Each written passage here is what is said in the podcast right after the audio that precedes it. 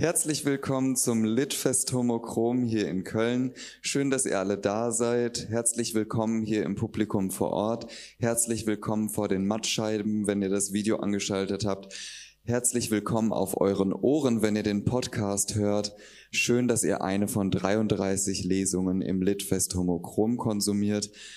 Wenn ihr möchtet, schaltet doch mal durchs Programm. Da findet ihr noch viele spannende Autorinnen, dass das Litfest Homochrom überhaupt stattfinden kann. Dafür danke ich meinem Team hier vor Ort, äh, das sich um die Orga kümmert.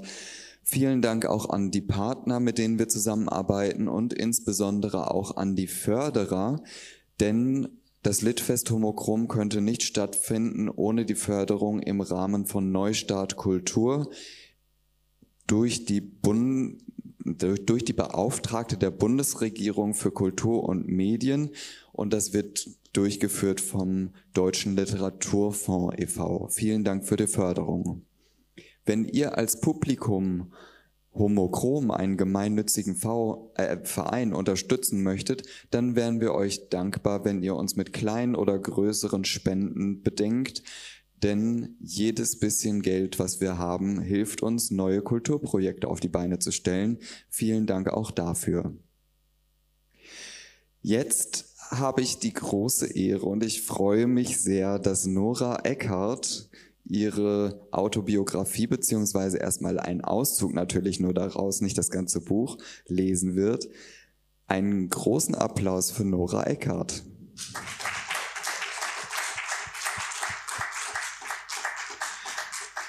Möchtest du kurz mit mir plaudern oder möchtest du direkt loslegen? Also ich würde anbieten, ich weiß nicht, wie, wie äh, spät wir jetzt dran sind, hm. aber ich würde gleich loslegen wollen. Ja, gut, dann. Also ich plaudere gern mit dir, aber. Gerne, dann machen wir das hinterher. Wir machen es hinterher. Viel gut. Freude mit der Lesung. So, und jetzt muss ich natürlich auch wieder einen Brillentausch machen, mit denen ich dann euch nicht sehe, aber es ist auch nicht so viel zu sehen heute. Aber hier, dafür sehe ich dann die Schrift und das ist schon mal sehr gut.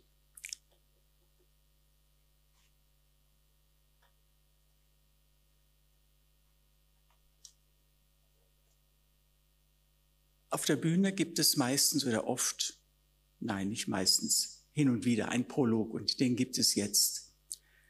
Aus Adam schuf Gott bekanntlich Eva, eine Rippe genügte dafür. Beginnt die Transgeschichte also damit, dass die Frau aus dem Mann entstand. Die Biologie würde es eher andersherum erklären und die Frau als menschlichen Prototyp ins Rennen schicken mit dem Mann als der aus der Frau hervorgegangenen Variante. Die Antwort auf die Frage nach dem Beginn der Transgeschichte bliebe die gleiche. Es gibt sie, solange es Menschen gibt. Nur hat sie niemand aufgeschrieben. Meine Geschichte handelt von der Frau im Mann als einer Möglichkeit der Natur. Alle Natur ist Schöpfung und ich bin ein Teil davon. Ich bin wie alle, nur ein wenig anders und am Ende ist jede und jeder sein eigener Fall. Wie wird man Frau? Der wohl am meisten zitierte Satz aus Simone de Beauvoirs das andere Geschlecht lautet, man kommt nicht als Frau zur Welt, man wird es. Den Klassiker der feministischen Literatur las ich erst spät. Das war vor ein paar Jahren. 1975 wäre ich sicherlich erschrocken über die Wahrheit dieses Satzes, weil sie auf eine unerwartete Weise in mein Leben eingedrungen war. Ich hätte in ihr, ob schon mit einer gewissen perspektivischen Verschiebung, ziemlich genau mein Problem erkannt. Wie wird man zur Frau, wenn man nicht als Frau geboren wurde? Gewiss, die Autorin hat es anders gemeint und ihr war es damit bestimmt nicht weniger ernst, als es mir damals war. Ja, wie wird man zur Frau? Die Voraussetzungen in meinem Fall waren denkbar ungünstig, denn ich wurde als Junge geboren.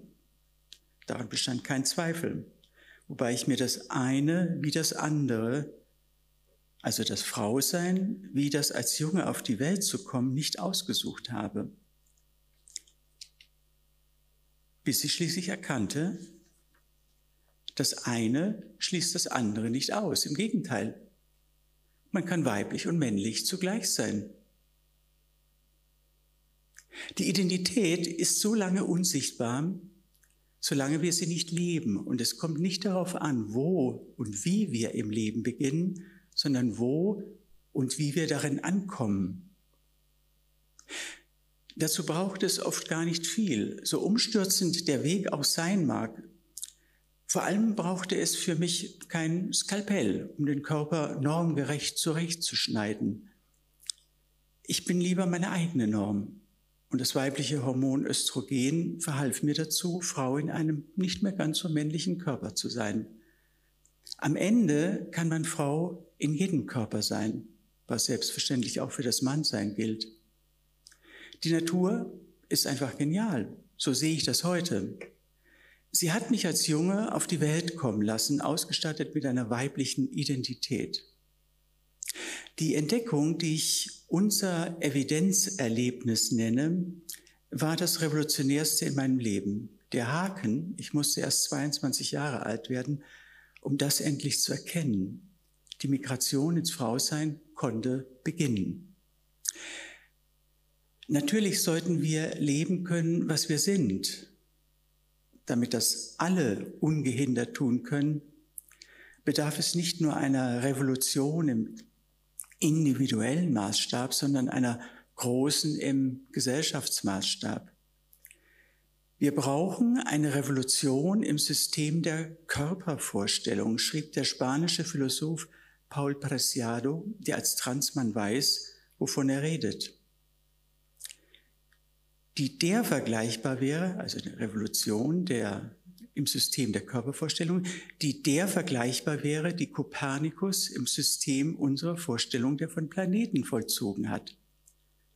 Angesichts, im Angesicht mehr als eines Ptolemäus sind wir die Leugner des Geschlecht-Gender-Systems. Also arbeiten wir für die kopernikanische Wende und gegen die Ptolemäer und ihre Binary Gender Comedy, also für die geschlechtliche Vielfalt. Aber noch einmal gefragt, wie wird man zur Frau? Diese Frage wurde 1975 zur größten Herausforderung meines noch jungen Lebens und die schönste dazu, denn sie hat mir ein neues Leben und eine zweite Biografie beschert. Ich war endlich im richtigen Film. Ich hatte begonnen, mein Transsein zu leben und das bedeutete nichts Geringeres, als bei mir selbst anzukommen. Das unverwechselbar eigene in mir zu leben oder einfach gesagt, ich selbst zu sein. Doch genug der Vorrede. Was jetzt kommt, sind einige Passagen aus dem Memoir, wie alle nur anders, das vor einigen Monaten im äh, Münchner Verlag CH Beck erschienen ist, um vielleicht ähm, das, was Sie jetzt oder ihr jetzt hören werdet, ähm, besser zeitlich einordnen zu können. Ganz kurz, ich kam Ende 1973 als vermeintlich schwuler Mann, wer als Mann Männer liebt, der denkt natürlich zuerst an das Schwulsein, aber das war es nicht. Ich kam, wie gesagt, Ende 1973 in Berlin, damals Westberlin, noch geteilte Stadt an. Und in den folgenden zwei Jahren tat sich so einiges in meinem Leben. Es äh, ging so einiges durcheinander und äh, es klärte sich vor allem eine ganze Menge. Und ähm, 1975 war dann diese Gewissheit da, von der ich jetzt auch schon beschrieben habe, von der ich schon äh, erzählt habe, das, was ich Evidenzerlebnis nenne, nämlich zu entdecken, dass man eine vom Körpergeschlecht abweichende Geschlechtsidentität besitzt. Ich hatte dann daraufhin ähm, eine neue Arbeit gesucht, denn 1975 äh, wäre mir das vollkommen unmöglich erschienen, in dem Beruf, den ich hatte. Ich hatte einen ganz äh, guten, tollen Beruf. Ich hatte in der Werbeabteilung einer großen Buchhandlung gearbeitet in Berlin. Äh, hatte ich überhaupt gar keine Chance gesehen, das zu werden, was ich bin. Und habe mich dann entschieden für einen damals relativ einfachen Weg, nämlich ich habe Arbeit gefunden in einem Travestiekabarett an der Eintrittskasse und Gästegarderobe und habe da vier Jahre verbracht. Und diese vier Jahre haben mir die Zeit gegeben, äh, das zu werden, was heute hier steht, nämlich ich. Ich beginne nun jetzt mit den äh, kürzeren Passagen aus dem äh, Memoir. Die erste Passage ist überschrieben mit Abschied von der Männlichkeit. Aber wie fing es nun genau an? Im Kalender stand das Zauberwort Romy Haag. War das auch die Zeit, als mir Martin, ein Freund aus Gießener Tagen, der nach Berlin gekommen war, um hier sein Medizinstudium fortzusetzen, von seinen nächtlichen Begegnungen mit Transsexuellen erzählte? Seine Schilderungen wirkten magisch auf mich. Martin wohnte in der Alvensliebenstraße, unweit eines Karrees an der Potsdamer Straße, das als äh, Fummeltantenstrich eine gewisse Bekanntheit besaß. Hier muss ich vielleicht kurz auch anmerken, äh, wir hatten, äh, Fummeltante haben wir uns selbst genannt. Ähm, wir hatten gewisse Schwierigkeiten mit dieser Transbegrifflichkeit, die uns eher peinlich schien, damals in den 70ern. Denn Trans ist ja nun eine Begrifflichkeit, die hier aus der Sexualwissenschaft stammt und äh, in unseren Ohren klang Trans immer wie krank, aber das waren wir nun überhaupt nicht. Und Fummeltante klingt vielleicht auch nicht sehr charmant, aber so haben wir uns eben selbst genannt. Für mich war das eine Neuigkeit, also dieser Fummeltantenstrich. Äh, auf seinem nächtlichen Nachhauseweg geschah es, dass er angesprochen wurde. Als Freier kam er nicht in Frage, aber für ein Plauschwar zu haben. Und was er erfuhr, das behielt er glücklicherweise nicht für sich. Ich erinnere mich, wie sehr mich seine Berichte äh, von den Frauen aus der Winterfeld und der Frobenstraße fesselten. Da tat sich eine ganz neue Welt für mich auf. Auch wenn eine Karriere auf dem Straßenstrich nicht das war, was ich mir hätte vorstellen können, war ich wie elektrisiert von dem offen gelebten Wechsel von Mann zu Frau. Mit den Erzählungen öffnete sich in mein Gehirn eine Tür zu lauter Versprechungen. Wie aber waren sie einzulösen? Ich werde Martin damals wahrscheinlich ein Loch in den Bauch gefragt haben, so neugierig war ich und so erpicht auf Einzelheiten. Berlin zeigte sich mir plötzlich als die Stadt, die schon mal vorlebte, was ich mich nun selbst trauen wollte. Es präsentierte sich als der Impulsgeber, der diese Stadt für mich bis heute geblieben ist. Und dann gab es die zwei Filme aus Andy Warhols Factory, die ich mit einiger Verspätung und mit großen Augen sah. Flash 1968 und Trash 1970. Diese Filme waren wie Spiegel, in die ich gebannt hineinsah, um die beiden Transfrauen Holly und Candy zu beobachten. Ich bewunderte sie und habe mich darin doch noch nicht selbst erkannt, ob schon es so nahe lag.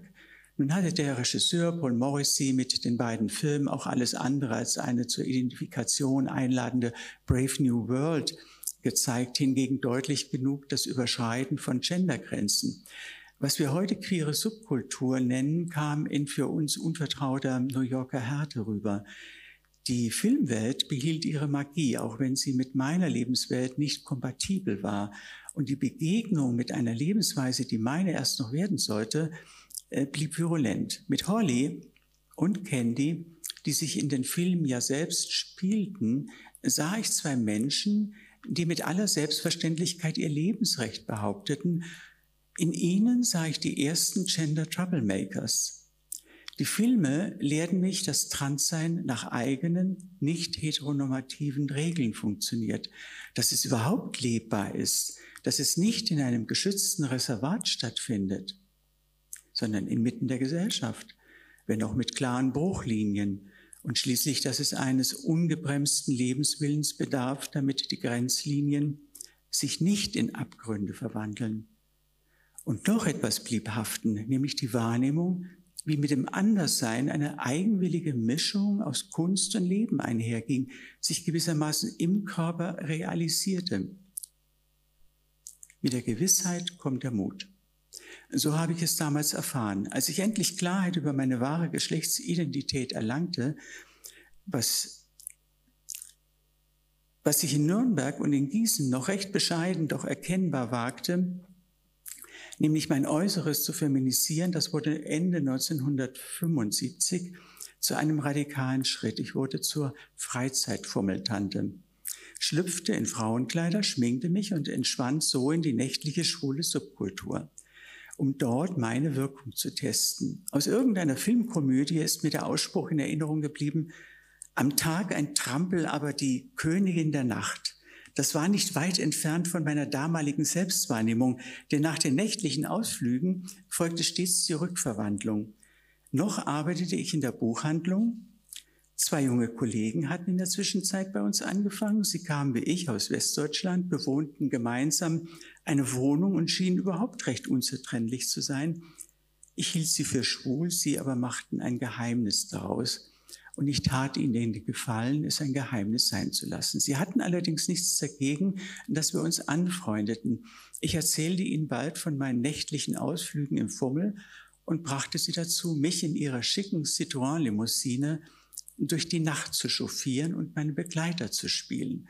Zwei oder dreimal verschafften sie mir einen Riesenauftritt, im Citroën vorzufahren, begleitet von zwei gut aussehenden Herren, wenn das nicht Kino pur war. Ich habe es sehr genossen und meine Chauffeure hat es wohl nicht weniger amüsiert. Später fragte ich mich, wie ich nur so lange so begriffsstutzig hatte sein können. Es hat etwas grotesk Komisches, ständig mit der Lösung vor den Augen und trotzdem ratlos durchs Leben zu tappen.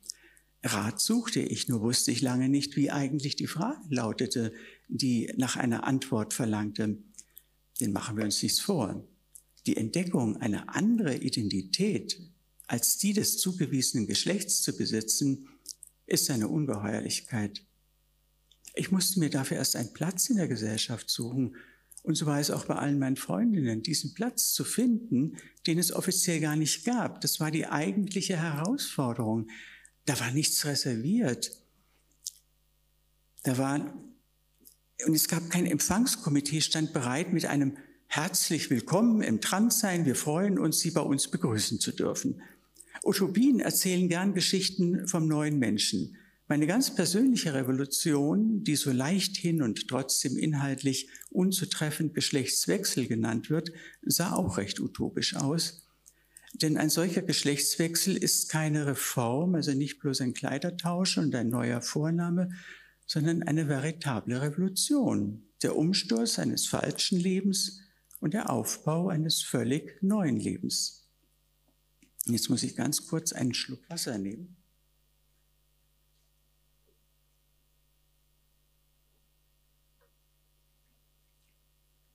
Der nächste Abschnitt von Hormonen. Eines der wichtigsten Themen des Jahres 1976 war, wie komme ich an Hormone? Mein Körper sehnte sich nach Östrogen, doch ohne Rezept war das in der Apotheke nicht zu bekommen.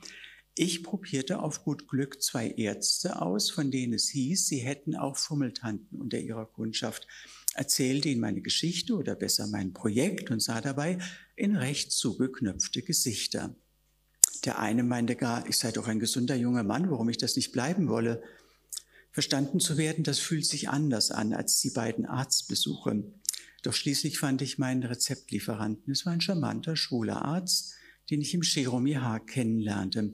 Er war zum Stammgast geworden, nachdem er eine Liaison mit einem von Romis Artisten begonnen hatte. Es gibt männliche und weibliche Sexualhormone, klar, sie werden in Frauen und Männern in spezifischen Quantitäten produziert. Wir haben immer ein Gemisch aus beiden in unserem Körper mit schwankenden Anteilen. Als ich begann, meinen Körper Östrogen zuzuführen, erlebte ich schon bald eine zweite Pubertät. Etwas, das meinen Alltag nachgerade poetisch verklärte.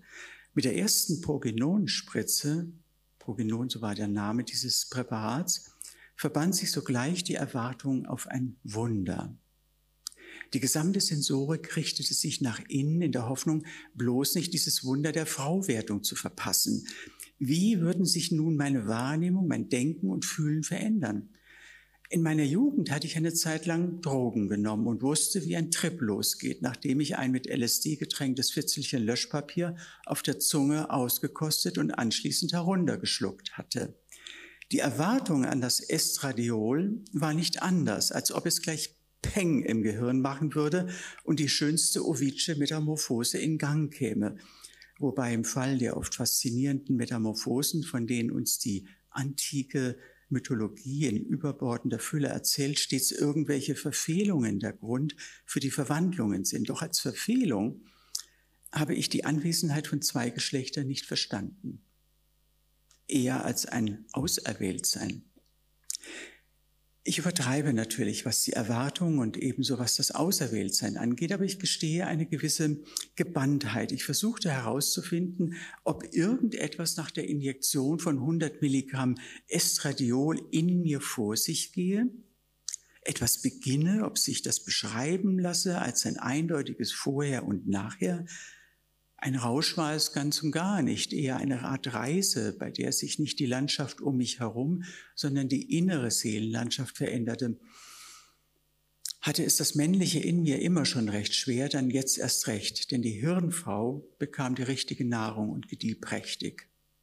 Aber anfangs überwog die Enttäuschung, dass zunächst und noch für eine Weile so gut wie keine Veränderungssicht oder spürbar wurde. Nicht, dass ich nun alles rosa hätte sehen wollen, aber wenigstens ein genderübergreifendes Kribbeln hätte mir gefallen. Doch schließlich war der Augenblick da. Mein Selbst war in seiner Weiblichkeit nicht mehr auf Imagination angewiesen. Es folgt jetzt nun noch ein Abschnitt und auch zugleich der letzte, überschrieben mit Die Kunst des Outings war es Anfang 1977 oder schon früher, als ich endlich den täglichen Kleidertausch beendete, um meine Inszenierung einer Frau nun auch bei Tageslicht aufzuführen. Äh, das mit dem Tageslicht, das hat den einfachen Grund. Ich habe äh, im Chiromihag natürlich nachts gearbeitet und das äh, vier Jahre und habe auch dann noch äh, zwei Jahre angehangen in einer Bar gearbeitet, bis ich mich dann endlich, endlich entschlossen habe, äh, wieder ins Tagleben zurückzukehren. Das war Anfang der 80er Jahre, genau 1982. Aber bis dahin hatte ich eben nachts gearbeitet. Seltsam, wie solche Zäsuren dann doch aus der Erinnerung verschwinden. Damals war es das Wichtigste und auch Erregendste für mich. Von jenem nicht mehr datierbaren Tag gab es nur noch die Frau. Die Männerklamotten verschwanden mit einem Schlag. Was davon noch vorhanden war, packte ich in Tüten und brachte es zum Müllcontainer. Es war überflüssiger Ballast geworden, gehörte einfach nicht mehr zu mir. Auch wenn ich das Männliche in und an mir weiter akzeptierte, aber Regie führte jetzt die Frau in mir. Also weg mit den vollgestopften Tüten, denn das bist du nicht mehr. Wie immer, wenn meine Wohnung aufgeräumt war und jetzt sogar noch mein Leben, fühlte ich eine tiefe Zufriedenheit. Nun herrscht endlich wieder Ordnung. Unvergesslich wird mir eine kleine Szene bleiben, die mir an jenem Tag widerfuhr. Dem Tag eins der neuen Zeitrechnung war also der überfällige Entschluss vorausgegangen, ab heute bis zu 24 Stunden lang und das Tag für Tag eine Frau, nicht mehr nur, wenn der Mond scheint. Alle sollen jetzt sehen, wer und was du bist. Als ich die Wohnung verließ, um mal eben die Gneisenaustraße zu überqueren, schräg rüber an die Ecke zu Gebrüder Manns, das war der Name einer äh, Supermarktkette in Berlin, die es aber schon lange nicht mehr gibt, tat ich dies mit einem flauen Gefühl in der Magengrube. Und so stand ich nun an der Kasse des winzigen Supermarkts. Natürlich wussten die Kassiererin längst, was mit mir los war. Wie hätten Sie das in den letzten Monaten nicht bemerken sollen in einer Straße, wo ich immerhin seit fast drei Jahren zu Hause war und wo fast jeder jeden zumindest vom Sehen kannte, jedenfalls zwischen Beerwaldstraße und Südstern, trotz der so viel beredeten Anonymität der Großstadt. Kiez ist eben Kiez. Ich hatte Glück. Im Supermarkt schräg gegenüber saß damals die mir sympathischere Kassiererin an der Kasse, ich stand vor ihr, wir schauten uns an, sie mit großen Augen und ich wahrscheinlich eher verschämt und un dennoch unverzagt. Die Szene verlangte in diesem Moment nach einer Pointe. Also sprach ich achselzuckend und ein wenig altklug den Satz, Tja, so ist das Leben. Ja, so ist es, antwortete sie, und damit war die Sache auch schon erledigt. Die Kassiererin hätte einen Blumenstrauß verdient. Leider kam mir die Idee damals nicht. Der nun beginnende Alltag verlief ohne besondere Vorkommnisse, wie es in Protokollen gern heißt. Den einzigen Widerstand erlebte ich gelegentlich von Kindern. Genau schräg gegenüber, wo ich wohnte, in der Gneisener Straße, war eine Grundschule. Also ich hatte äh, tagsüber immer viel Gelegenheit, mit Kids zusammenzutreffen. Und einer von denen, der wollte es nun wissen, was bist denn du? Was sollte ich darauf antworten? Na, siehst du doch, ein Pinguin. Nee, stimmt ja nicht. Dann weiß ich's auch nicht. Der Pinguin war gar nicht so schlecht. Die Rotznase hat nie wieder gefragt. Der nächste Schritt war der Gang zur Meldestelle in der Friesenstraße. Auch wenn ich weiterhin meinen Männernamen trug, sollte doch wenigstens ein aktuelles Passbild von mir im Ausweis zu sehen sein. Das ging überraschend glatt vonstatten. Die Polizei kannte natürlich längst ihr Publikum. Und in den 70er Jahren begegnete sie uns schon recht wohlwollend. Mit dem neuen Ausweis war nun wenigstens mein Aussehen legalisiert, was mir im wahrsten Sinne Bewegungsfreiheit verschaffte. Denn immerhin stand hinter diesem offiziellen Dokument meiner Identität, die so offensichtlich weiblich-männlich war, die Autorität der Berliner Polizeidirektion mit Siegel und Unterschrift. Ein wenig anders sah es mit meiner Familie aus. Ich lebte nun als Frau und arbeitete schon seit über einem Jahr nicht mehr in der Buchhandlung. Davon wussten meine Eltern und Geschwister nichts. Sie lebten 450 Kilometer entfernt in Nürnberg und erfuhren nur, was ich in gelegentlichen Telefongesprächen zu erzählen bereit war. Ich musste nicht einmal lügen, denn wenn ich erklärte, alles sei in bester Ordnung und es gehe mir gut, aber ich könne gerade nicht nach Nürnberg fahren, dann war das die absolute Wahrheit. Ich hatte den Entschluss gefasst, nach Nürnberg zu reisen, um endlich reinen Tisch zu machen. Deshalb rief ich dort an, um meinen Besuch anzukündigen. Wie üblich hatte ich meine Mutter am Telefon. Aber ich muss noch etwas Wichtiges vorausschicken, eröffnete ich ihr. Ich komme als äh, Frau nach Nürnberg. Wie? Als Frau? Na, als Frau eben. Ich lebe und arbeite seit letztem Jahr als Frau. Ich arbeite auch nicht mehr in der Buchhandlung, sondern in einem Travestiekabarett an der Eintrittskasse. Aber wie denn das? Ich versuchte eine Erklärung zurechtzustottern und merkte, wie schwierig bis unmöglich es war, Trans in ein paar allgemeinverständlichen Sätzen zu erklären. Mama, ich glaube, es hat nicht viel Sinn, wenn wir das jetzt am Telefon besprechen. Ich glaube, es ist besser, wenn ihr mich einfach seht und mich als Frau erlebt. Es ist so, wie ich es sage. Ihr müsst mich einfach sehen. Dann werdet ihr bestimmt alles verstehen. Hm? Wollen wir es so machen? Wann wolltest du denn kommen? Übermorgen. Ja, ist gut. Gute Nacht, Mama, und mach dir keine Sorgen, du wirst sehen, es ist alles in Ordnung. Und dann stand ich vor der versammelten Familie, die mich ungläubig bestaunte, als wäre ich ein Außerirdischer. Mein Vater, mein Bruder, meine Schwester, beide Geschwister einige Jahre jünger als ich, waren einfach sprachlos. Sie wussten nicht, was sie mit mir reden sollten. Ich weiß nicht mehr, was ich ihnen als Erklärung geliefert habe, warum ich jetzt als Frau vor ihnen stand. Im Grunde hätte ich Ihnen das Warum gar nicht erklären können. Ich wusste ja selbst nicht, warum ein Mensch trans ist, sondern nur, dass irgendwann im Gehirn ein Licht angegangen war und plötzlich alles klar vor mir lag. Als wäre es immer schon klar gewesen. Es fehlte nur noch die eine Ziffer zum Zahlencode, um endlich die Tür zu öffnen. Irgendwann sind im Gehirn die richtigen Synapsen zusammengeschaltet und mit einem Mal weiß man die Lösung. Sehr viel anders habe ich es meiner Familie sicherlich nicht erzählt. In Erinnerung blieb mir deren absolute Ratlosigkeit. Es herrschte keine feindliche Stimmung. Ich spürte keine Aggression, keine Ablehnung. Ich fühlte nur ihre völlige Verunsicherung. Sie wussten einfach nicht, wie sie sich mir gegenüber verhalten sollten und saßen da und sahen mich fragend an. Im Märchen gibt es die Zauberfee, die den Bann löst, aber die hatte wahrscheinlich gerade ihren freien Tag.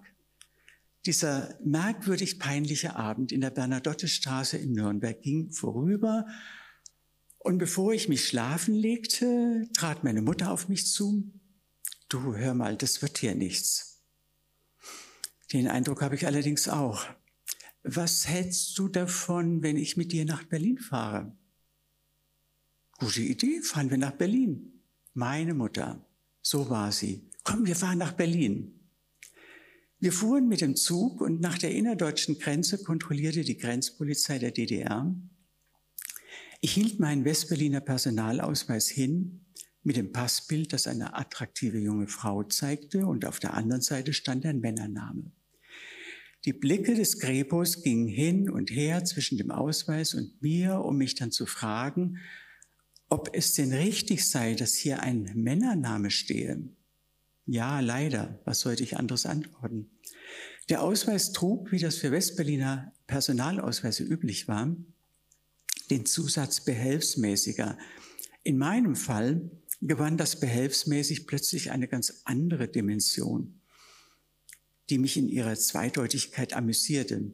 Für die Hinreise hatte ich ebenfalls den Zug benutzt, aber da hatte es seltsamerweise kein Aufsehen gegeben. Jener Grepo gab mir den Ausweis zurück und als er weg war, meinte meine Mutter empört, was hatten den dein Name zu interessieren? Anschließend marschierten alle im Zug befindlichen Uniformierten an unserem Abteil vorbei, blieben kurz stehen und glotzten mich an. Mich, den Freak. Ich danke für die Aufmerksamkeit.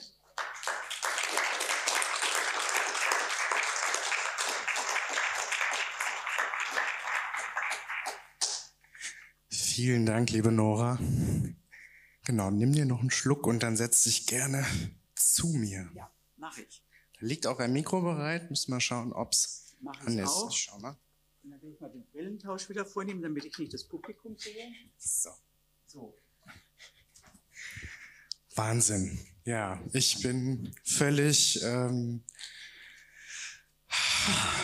berührt. Ich weiß auch gar nicht, was ich fragen soll, dass ich einfach nur so in dieser Geschichte drin bin und denke so Wahnsinn, dass sie das alles mit uns teilt, was sie da erlebt hat.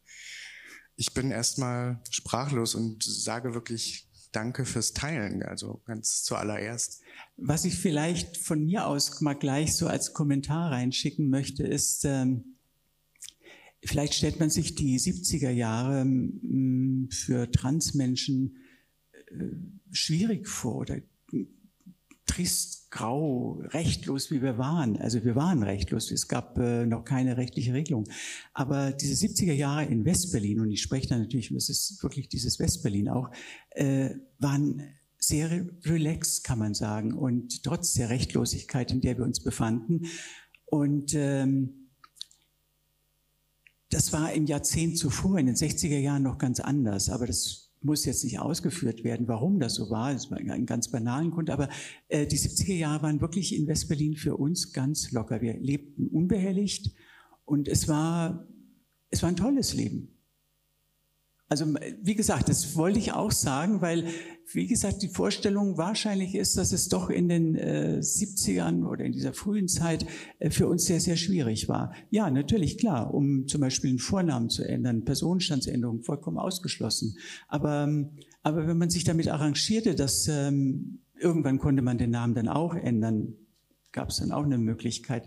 Aber, ähm, aber wenn man sich... Äh, damit arrangiert und wenn man eben, ja, man brauchte schon eine Portion Selbstbewusstsein dafür, denn jedes Mal, wenn man seinen Ausweis hingelegt hat, dann, äh, naja, dann stand eben da ein Männername und der oder die Person, die da, äh, die da vor einem stand, sei eben eine Frau und ja, so war das eben. Ja, du hast es gerade gesagt. Also ich sag mal, ich jetzt als jemand, der aus einer anderen Generation auch stammt und für den die 70er noch irgendwo vor der Geburt lagen. Also ich kann es mir erstmal gar nicht vorstellen. Und so wie ich Berlin selber erlebe und, und kennengelernt habe aus Besuchen, denke mir so, okay, wann kommt jetzt in dieser Geschichte der Teil, wo jetzt irgendwas Furchtbares passiert? Aber da, da, da passierte erst, also das passierte erstmal nicht. Die Frage ist, hast du denn in dieser Zeit trotzdem auch Anfeindungen erlebt, die du da durchgemacht hast? Das, ich weiß nicht, also vielleicht bin ich da wirklich auch so ein, so ein, so ein ich weiß nicht, ob ich da ein Sonderfall bin, aber meinen Freund Freundin ging es ja nicht anders. Nein, also ich habe im Alltag jetzt mal von vielleicht mal einem blöden Spruch oder ich meine, mein Gott, ja, äh, wenn man erkannt wurde, äh, gab es das schon, dass es mal einen Spruch gab. Aber, aber wir waren da nicht nur gut im Wegstecken, sondern wir waren auch gut im Austeilen. Das heißt, äh, Schlagfertigkeit ist eine Berliner, äh, also das ist den Berlinern äh, angeboren und ähm, wir konnten das also auch austeilen. Also das ähm, ja, und du hast ja auch, also du hast ja eben schön beschrieben, am Tag ein Trampel, äh, aber die Königin der Nacht äh, hat man dann vielleicht auch genossen, oder? Ja, allerdings, natürlich, klar, wenn im Nachtleben dann äh, äh unterwegs zu sein. Und das Jeremy Haag, das war, äh, das wurde gegründet eröffnet 1974, hat innerhalb kürzester Zeit sich zu einem Innenlokal äh, entwickelt. Es bot also eine Travestieshow jeden Abend. Das heißt, äh, bis auf einen Tag in der Woche, der dann geschlossen war. Äh, und es entwickelt sich ganz schnell zu einem Innenlokal, wo also eine absolut tolle Publikumsmischung war. Durchschnittspublikum, aber eben auch äh, Promis, die da fast jeden Abend zugange waren, bis hin zu David Bowie. Also es äh, waren alle da, die Brian Ferry und äh, Udo Lindenberg und ich weiß nicht, also könnt jetzt Grace Jones und Tina Turner. Also die kamen alle zu uns und äh, mischten sich unter das Publikum und das war einfach großartig. Und äh, dieses, ja, dieses Nachtleben war eben, es war Glamour und äh, man fühlt sich natürlich auch als was Besonderes, nicht? Wenn man so im Mittelpunkt äh, steht. Die Stars, wir sind nicht zu den Stars, sondern die Stars sind zu, äh, zu uns gekommen. Also das äh, war immer das Besondere daran. Ja. Du hast eben den, den Tag Null beschrieben, an dem Tag, an dem wirklich alle Männersachen aus deinem Leben verschwunden worden sind und hast das Wort Zufriedenheit benutzt. Ich würde gern wissen, Gab es da noch ein anderes Gefühl als einfach nur Zufriedenheit, was du gespürt hast, als du wirklich diesen Beschluss für dich gefasst hast? Naja, es war, also dieses Frauwerden, äh, das war ja ein längerer Prozess und der zog sich äh, über viele, viele Monate hin. Und diesen, diesen Entschluss, so und jetzt äh, gibt es nur noch die Frau, also äh, dieses, dieser Prozess hieß dann eben zur Arbeit nachts im Fummel und morgens dann wieder nach Hause und im, tagsüber, wenn ich raus bin zum Einkaufen, dann so eine Rückverwandlung in ein immer weniger männlich aussehendes Wesen. Äh, aber äh, ich war ja heilfroh, dass es endlich beendet war, denn ich fühlte mich ja tagsüber, wenn ich unterwegs war, äh, absolut unwohl. Also ich, äh, das kann man vielleicht auch kaum verstehen oder beschreiben. Äh, ich war ja sozusagen in der falschen Rolle unterwegs und ich wollte die ja endlich loswerden. Und das dauerte eben eine ganze Weile, bis, äh, bis ich das dann tatsächlich geschafft habe. Aber das kam dann und deshalb war es wirklich eine Zufriedenheit. Es war wirklich äh, wie eine große Erleichterung. Jetzt endlich, jetzt bist du's. Kann ich absolut, also nicht nachvollziehen, aber verstehen, was, was du beschreibst auf jeden Fall. Jetzt ist es ja eine Sache, und da bist du ja kein Einzelfall, diese Geschichte zu erleben. Aber was hat dich dazu gebracht, diese Geschichte auch zu schreiben? Ja, also es kam, das ist auch im Grunde ein ganz banaler Grund. Ich ähm, bin ja inzwischen Rentnerin und die Rente kam dann irgendwann so in Sicht. Äh, das war 2000.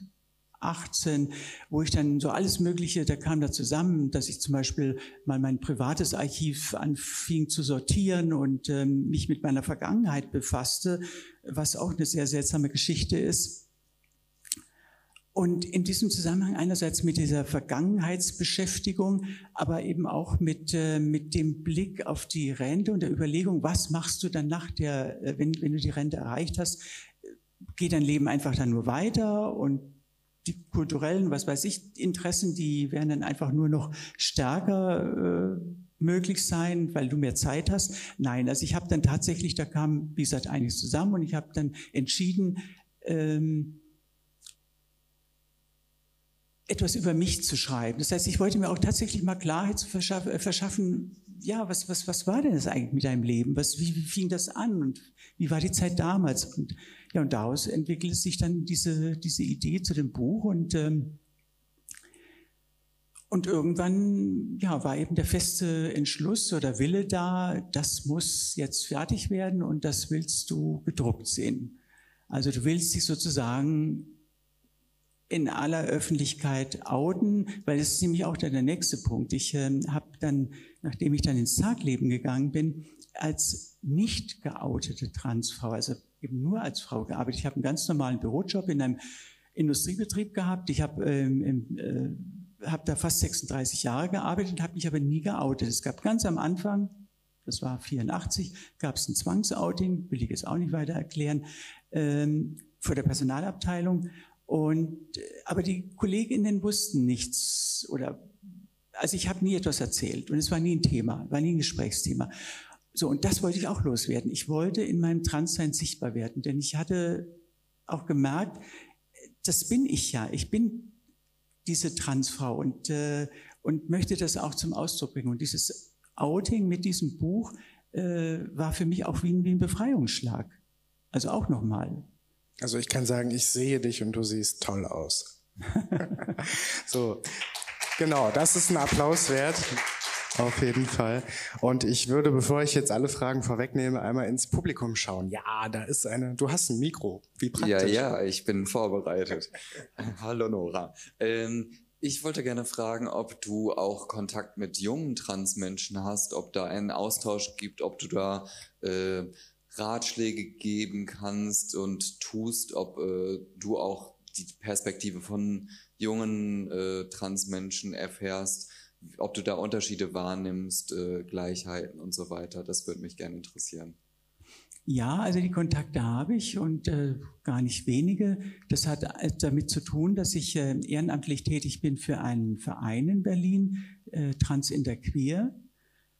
Das ist ein Verein, der in der Hauptsache äh, Beratung macht. Den gibt es jetzt seit 15 Jahren. Ich mache keine Beratung, aber ich bin eben für diesen Verein tätig, mache ähm, dort Büroarbeit wieder, das, was ich so gut kann.